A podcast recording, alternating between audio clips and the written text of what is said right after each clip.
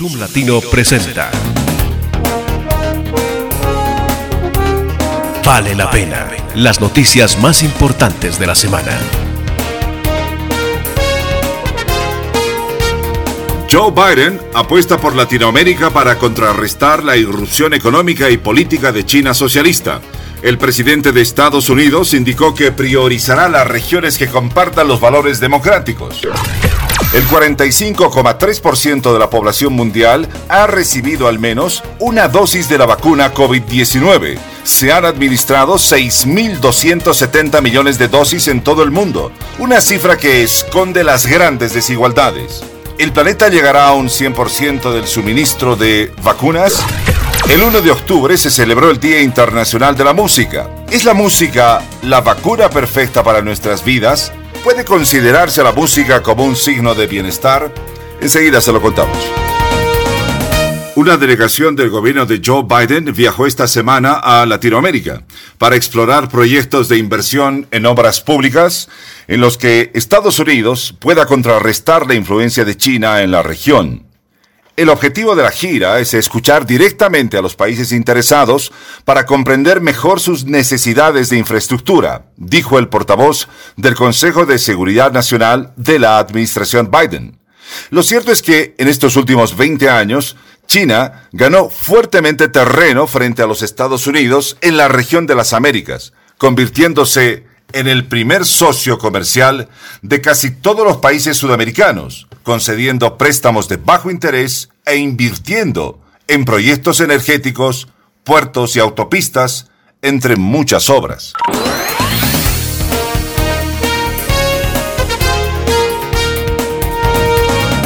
Justamente para hablar acerca de este tema está el doctor en ciencia política Marcelo Silva. Marcelo Silva es además catedrático universitario. Marcelo, ¿cómo se tiene que tomar este nuevo enfoque en la parte económica, pero tiene connotación política esta que hace Joe Biden, el presidente de los Estados Unidos, para frenar la irrupción económica política por parte del gigante asiático, la China?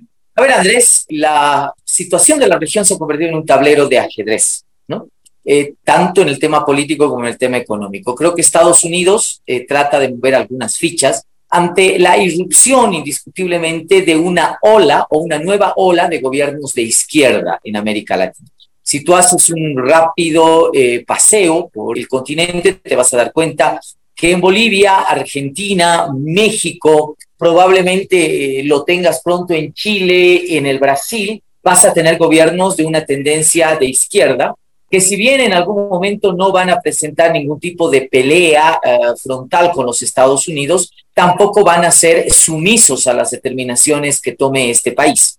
Eh, por lo tanto, creo que en este momento es muy importante para los Estados Unidos asegurar la posibilidad de afianzar los contactos con tres países fundamentalmente. El primero creo que es Ecuador, tiene un gobierno fresco de una tendencia no de izquierda, es más, tiene a la cabeza al señor Guillermo Lazo, que es un empresario y que ha decidido y ha manifestado tener muy buenas relaciones con Estados Unidos. Colombia, que se ha convertido, yo diría, en el último tiempo en el aliado estratégico de los Estados Unidos en la región. Y creo que Chile, por la fundamental característica de una tradición de buen relacionamiento con Estados Unidos. Eh, ahí yo descuidaría Uruguay. Y yo creo que lo que está haciendo Biden es precisamente afianzar la relación con estos países para potenciarlos y evitar que en algún momento pueda haber la tentación de volver a caer en un gobierno de izquierda. Vamos a ver qué pasa con Chile después de la Asamblea Constituyente, pero bueno, será para otro programa. Eso significa lo que tú acabas de mencionar, el hecho de que Estados Unidos va a priorizar el trabajo con, ellos indican, con países con valores democráticos. Bueno, ese no es el elemento central de selección, ¿no? Eh, a ver, eh, ¿por qué no se trabaja con Argentina?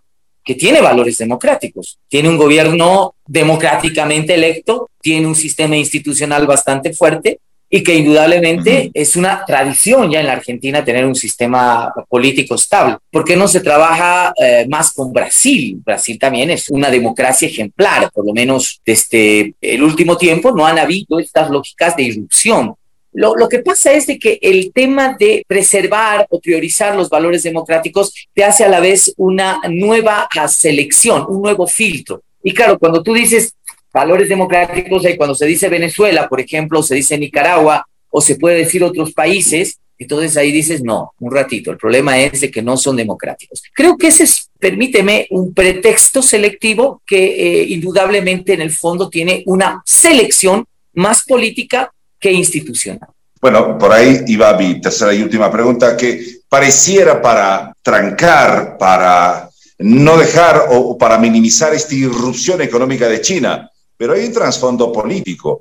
Estados Unidos no quiere descuidarse, perdóneme, del backyard, como dicen ellos, del patio trasero. No, lo que pasa es de que Estados Unidos está perdiendo espacios eh, también en el ámbito eh, económico y geopolítico que están relacionados. Eh, la salida de Estados Unidos de Afganistán, no cabe duda, ha puesto en relieve el papel de Rusia y China en esa región. Es más, el gobierno talibán, hoy día vigente en Afganistán, ha dicho que se lleva muy bien con China y China le ha mostrado mucho interés en llevarse muy bien con ese gobierno y se han prometido cooperación mutua. Si tú te das cuenta, en la región ya tienes tú gobiernos como el de Venezuela, como el de Bolivia y probablemente como el de Perú, que ya tienen una lógica de relacionamiento muy, pero muy marcado económicamente con China. El caso de Bolivia, por ejemplo, China es nuestro principal socio económico, como es el de Venezuela y probablemente en los próximos meses y años sea el del Perú. Eso significa que ahí el patrón de lógica de un dominio económico una necesidad económica del continente en relación a, a los Estados Unidos está leudando, no está desapareciendo. Estados Unidos sigue siendo vital e importante para la región, pero uh, se ha demostrado en los últimos años que pueden haber otros financiadores en el ámbito económico en los países de América Latina que pueden sustituir el papel de los Estados Unidos. Las vacunas son un claro ejemplo. Gran parte de la población en Bolivia ha sido vacunada con la Sputnik, Rusia. Es decir, para, no estar siempre eh, presente, también Sinopharm, China, para no decir solamente tenemos Estados Unidos y los aliados. Marcelo, eres muy amable. Andrés, siempre es un gusto poder conversar contigo. Un cordial saludo.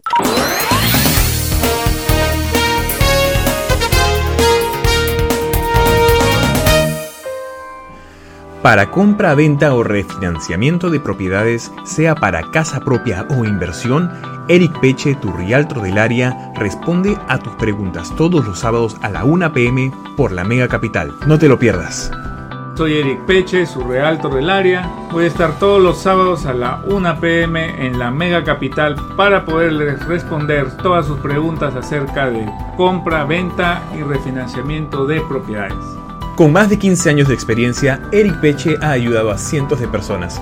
Para más información, comunícate al 703-566-9903 o al 301-658-6670 por ASFI. Zoom Latino está presentando Vale la pena. Las noticias más importantes de la semana. En una revolución científica nunca antes vista, en menos de 12 meses después del comienzo de la pandemia del COVID-19, varios equipos de investigación desarrollaron vacunas que protegen del coronavirus y sus variantes más contagiosas. Cifras impresionantes, pero todavía falta. Según publica Our World in Data, uno de los sitios de estadísticas más grande y prestigioso a nivel mundial, el 45,3% de la población ha recibido al menos una dosis de la vacuna COVID-19. Se han administrado 6.270 millones de dosis en todo el mundo, a un ritmo de, escuche bien, más de 27 millones de vacunas por día. Hasta ahora, las dosis de vacunas se han distribuido de manera muy desigual, en donde los países de bajos ingresos sufren las consecuencias.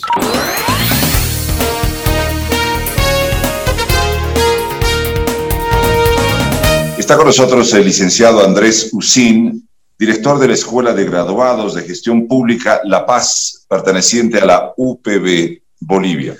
Andrés, gracias por estar con nosotros. ¿Cómo es que solo, atención, el 45% del planeta apenas se ha vacunado una sola vez, cuando decimos que la pandemia ha tocado a todo el planeta y apenas un 45% del planeta ha recibido tan solo una vacuna. Buenas tardes, Andrés. Gracias por la pregunta y gracias por contactarme. Bueno, yo he identificado a, través del análisis de la situación cuatro causas para que, eh, a pesar de que las vacunas ya salieron hacia enero y febrero, solo el 45% haya recibido una dosis y una proporción mucho menor las dos dosis. La primera gran causa en el mundo es la distribución asimétrica de las vacunas. ¿no? Los países más desarrollados han cooptado la mayor cantidad de las vacunas y en los países más desarrollados como Estados Unidos y los países europeos tenemos proporciones de 70 u 80% de la población vacunada. En algunos casos se superan el 90%. ¿no? Ellos han capturado la mayor cantidad de, de vacunas para su población y han logrado que ella se vacune. La segunda gran diferencia que hay y la segunda asimetría que genera porque no olvidemos que tenemos por debajo los países de África que en algunos con suerte han llegado al 10% de su población vacunado con una sola dosis. La otra gran productora de la simetría es la logística que necesita esta vacuna. No olvidemos que varias de estas marcas de vacunas que se han generado necesitan una cadena de frío que mantenga estas vacunas congeladas a menos 70 grados centígrados, a menos 35 grados centígrados, a menos 30 grados centígrados. Eso no lo logras con refrigeradores normales, eso no lo logras con envoltorios de plastoformo, eso, tiene, eso necesita carros especializados, eso necesita una refrigeración industrial. ¿no? Entonces, en muchos lugares del mundo no se tienen, entonces no se, ni siquiera se compran esas vacunas porque no vas a poder llegar a la gente con ellas en buen estado, ¿no? En otros países, además, se ha bajado la importancia o no se le ha agarrado la importancia que tiene el efecto demográfico el COVID-19. ¿No? En muchos países sí se tiene un seguimiento epidemiológico que te muestra la verdadera cantidad de muertos que hay. Pero en varios países, y ya comenzando por Latinoamérica y continuando con el África, no se tiene una verdadera conciencia del efecto del COVID. Por ejemplo, en Bolivia. En Bolivia, las cifras oficiales nos dicen que tenemos poco más de 18 mil muertos y medio millón de enfermos hasta la fecha. Sin embargo, la OPB, a través del Observatorio de Políticas Públicas, ha podido detectar que las muertes en exceso te generarían alrededor de 50 mil muertos hasta la fecha. Es decir, que probablemente el COVID ha generado más del doble de la cantidad de muertos que oficialmente se han podido detectar. Esto no es porque el gobierno esté ocultando no, o no quiera mostrarlo, sino que no ve todo el cuadro. La, capacidad de los sistemas de salud no te permiten ver la cantidad real de infectados y de muertos que has tenido, no solamente en el área rural, sino en la parte periférica de las ciudades. ¿no? Y finalmente, ya, por ejemplo, uno se preguntará por qué Alemania, por qué Francia, por qué Estados Unidos no llegan al 100%. ¿no? Y es que esto es transversal en países ricos y en países pobres. Los prejuicios y la ignorancia de la gente han socavado las campañas de vacunación. Esto ya pasaba antes del COVID, ¿no? Habían poblaciones en Estados Unidos y Europa que se negaban a vacunar a sus hijos contra algunas vacunas como, como el sarampión, sobre pretexto de que te generaban algunos síndromes como el síndrome de Down, etcétera, etcétera. No, son cosas que no han sido comprobadas y que no hay estudios que respalden estas opiniones, pero con el COVID esto se ha afianzado, ya que muchos expertos, entre ellos podemos decir que estas vacunas no han sido totalmente probadas. Pero en este caso, y con una pandemia tan dura como el COVID, el rato que te brindan un salvavidas, el rato que te dan un paracaídas en plena caída, no puedes preguntar si el paracaídas es redondo, es cuadrado, de qué marca es, si vas a caer fuerte o suave. Tienes que ponerte paracaídas para salvar la vida. Habrían dos partes sustanciales, pero bien marcadas. Una que tiene que ver con los países denominados grandes, los cuales ellos tienen al interior de, estos países, tienen que convencer a la gente para vacunarlos. Pero por otro lado tienes a los países denominados pobres que si bien existe la idea de vacunarse, no lo pueden hacer por cómo está el sistema de salud, cómo está el sistema de un país en realidad. Ya para llegar al 100% de la vacunación, primero que además tienes toda la población juvenil que no todavía no tiene vacunas seguras, pero además, como te decía, en los países desarrollados, ¿no? Estamos hablando de Europa, estamos hablando de Estados Unidos, estamos hablando de Canadá. Tienes una, una, una ola, una tendencia antivacuna por prejuicios. ¿no? En Bolivia podríamos decir que tenemos, digamos, todo el arco iris, ¿no? Tenemos desde poblaciones rurales donde es muy difícil llegar con las vacunas por la logística que te decía de la cadena de frío, pero también tienes en las ciudades, sobre todo, gente con mucho prejuicio. En el Alto, por ejemplo, a pesar de que se ha ido casa por casa con eh, cuadrillas para vacunar a la gente, estas cuadrillas han atestiguado que solo podían vacunar en aproximadamente el 50% de los domicilios, ¿no? Donde se encontraba gente, porque el resto se negaba a, a ser vacunado por prejuicios, porque les han metido el cuento de que se van a volver hombre robo, o les han metido el cuento que les van a poner chips con esto o que los van a volver estériles, ¿no? Bien, eh, no sé si estás de acuerdo conmigo, si bien el titular ahora es el, eh, el, planeta se ha vacunado solo hasta el 45%, pero se cree que no se va a llegar nunca a un 100% por todo lo que acabas de mencionar. Sí es probable que no se llegue al 100% y que varias poblaciones, sobre todo países desarrollados, opten por ponerse más de una vacuna o más de las dosis que hasta ahorita se han inoculado. ¿No? Esto es por, la, por el nacimiento o la creación o la generación de nuevas variantes como la Delta, la Delta Plus, que seguramente algunas de las vacunas van a necesitar un refuerzo para generar la inmunidad de vida, pero también porque en países subdesarrollados como los subsaharianos en el África, como India, tienen poblaciones que no son accesibles. Y entonces son poblaciones que no van a llegar a vacunarse por más esfuerzo que pongan sus estados y sus gobiernos en hacerlo.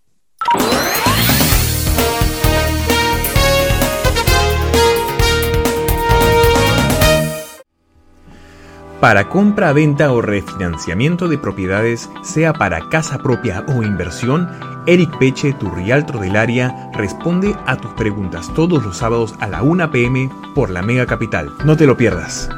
Soy Eric Peche, su realtor del área. Voy a estar todos los sábados a la 1 pm en la Mega Capital para poderles responder todas sus preguntas acerca de compra, venta y refinanciamiento de propiedades. Con más de 15 años de experiencia, Eric Peche ha ayudado a cientos de personas.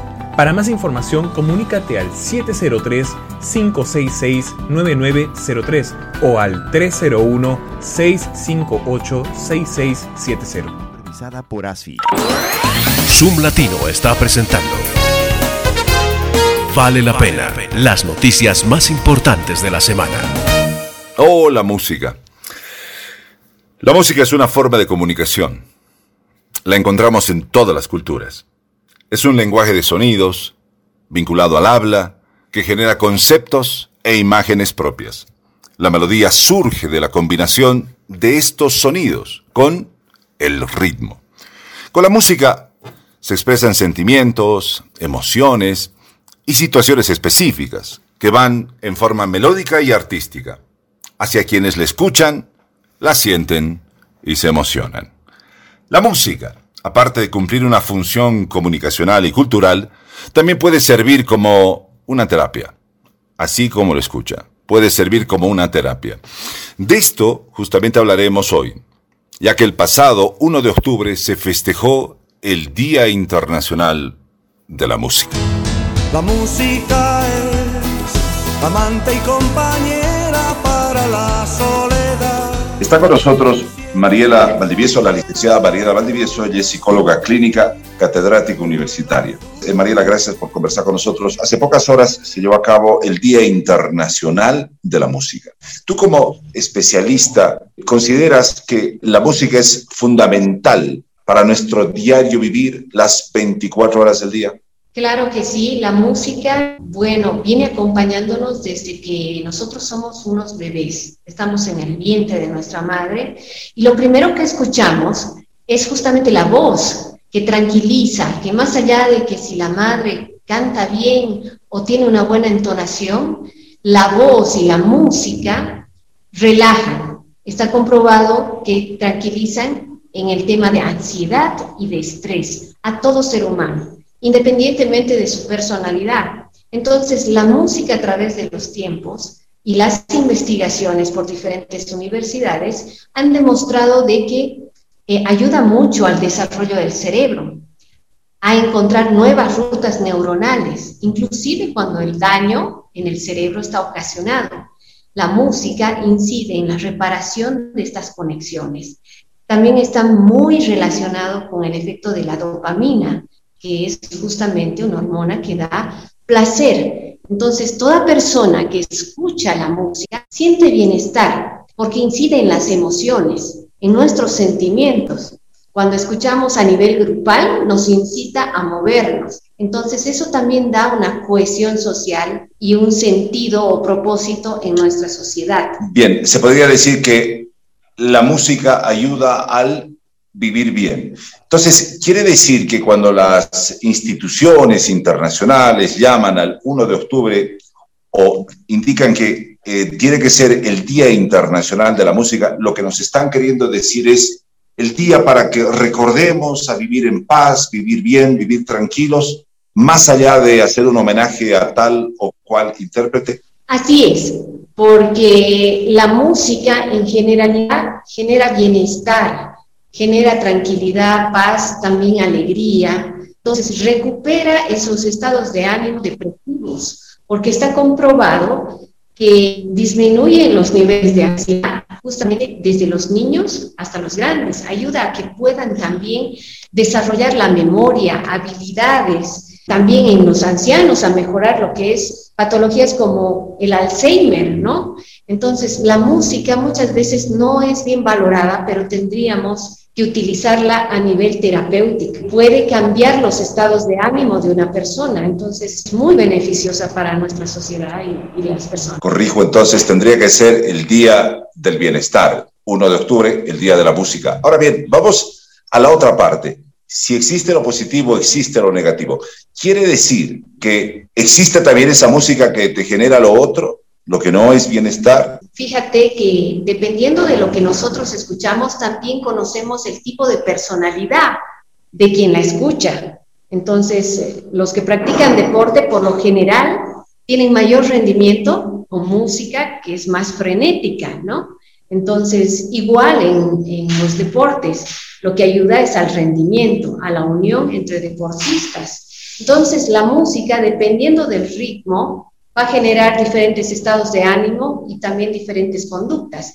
Pero a nivel negativo, bueno, las personas que, que, necesitan muchos estímulos fuertes, por lo general escuchan rock, ¿no? Pero no vamos a satanizar, digamos, este estilo de música, ¿no? Sino que para algunos es muy beneficioso. Es de acuerdo a sus gustos y a cómo uno lo enfoca. Pero lo que sí te digo, Andrés, que a nivel social, de cohesión, la música une a las personas. Cuando me pregunten qué tipo de música me gusta, diré aquella que genera bienestar. Mariela, muy amable. Gracias, eh, Andrés, por la entrevista. Y quería acotarte algo más, que la música también es un paliativo para el dolor de muchas personas a nivel emocional.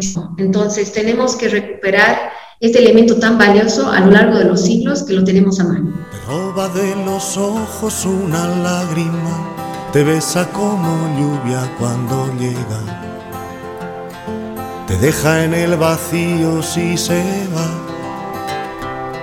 y sin ella no es posible imaginar este mundo loco que se va muriendo poco a poco entre el poder y la mediocridad. Ah, la música. Sin lugar a dudas, el lenguaje universal. Aunque el término más aceptado es la música fenómeno universal, porque forma parte de todas las culturas y como cualquier lenguaje necesita de exposición, desarrollo y desenlace. Pues bien, con algo de música despedimos el programa. Estaremos nuevamente juntos la próxima semana, porque los temas importantes y que hacen a nuestro mundo vale la pena discutirlos y analizarlos. Un abrazo. Hasta la próxima. La música es el punto de partida de una historia de amor, el lazo que nos une y nos hace vibrar. La música es un canto de amor